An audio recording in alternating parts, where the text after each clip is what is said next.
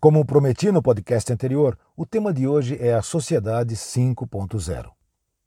Assim como a indústria 4.0 requer o redesenho do modelo de negócios da empresa, a Sociedade 5.0 não deixa de ser o redesenho de um modelo social muito bem sucedido, o japonês. O Japão apresentou, em 2016, o conceito da sociedade superinteligente, que utiliza a evolução tecnológica para beneficiar a sociedade e resolver os seus problemas, por meio da incorporação da quarta revolução industrial a uma avançada e disciplinada cultura. Assim, a sociedade, num futuro próximo, desenvolverá serviços que tornem melhor a vida das pessoas.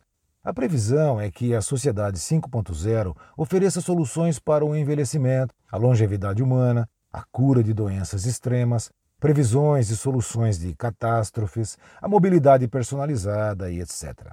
Mas por que 5.0?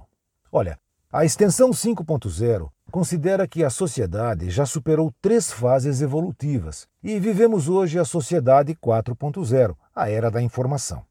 As três primeiras foram a sociedade caçadora-coletora e nômade, que era a sociedade 1.0, a sociedade agrária e organizada em estados, que era a Sociedade 2.0, a Sociedade da Produção em Massa e do Consumo, a Sociedade 3.0, e, como falei, a Sociedade 4.0, a atual Era da Informação.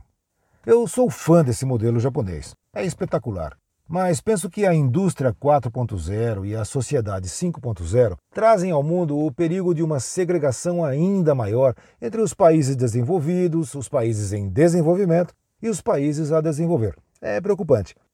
Olha, cabe a nós, pensadores corporativos ou acadêmicos, alertar para essa potencial separação cultural tecnológica. E para isso, nem é preciso robôs ou inteligência artificial, viu?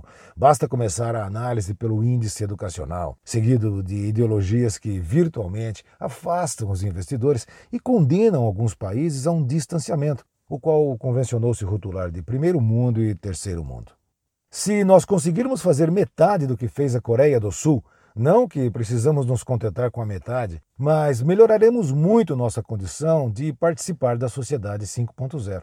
Mas isso tem um custo, e esse custo é uma geração.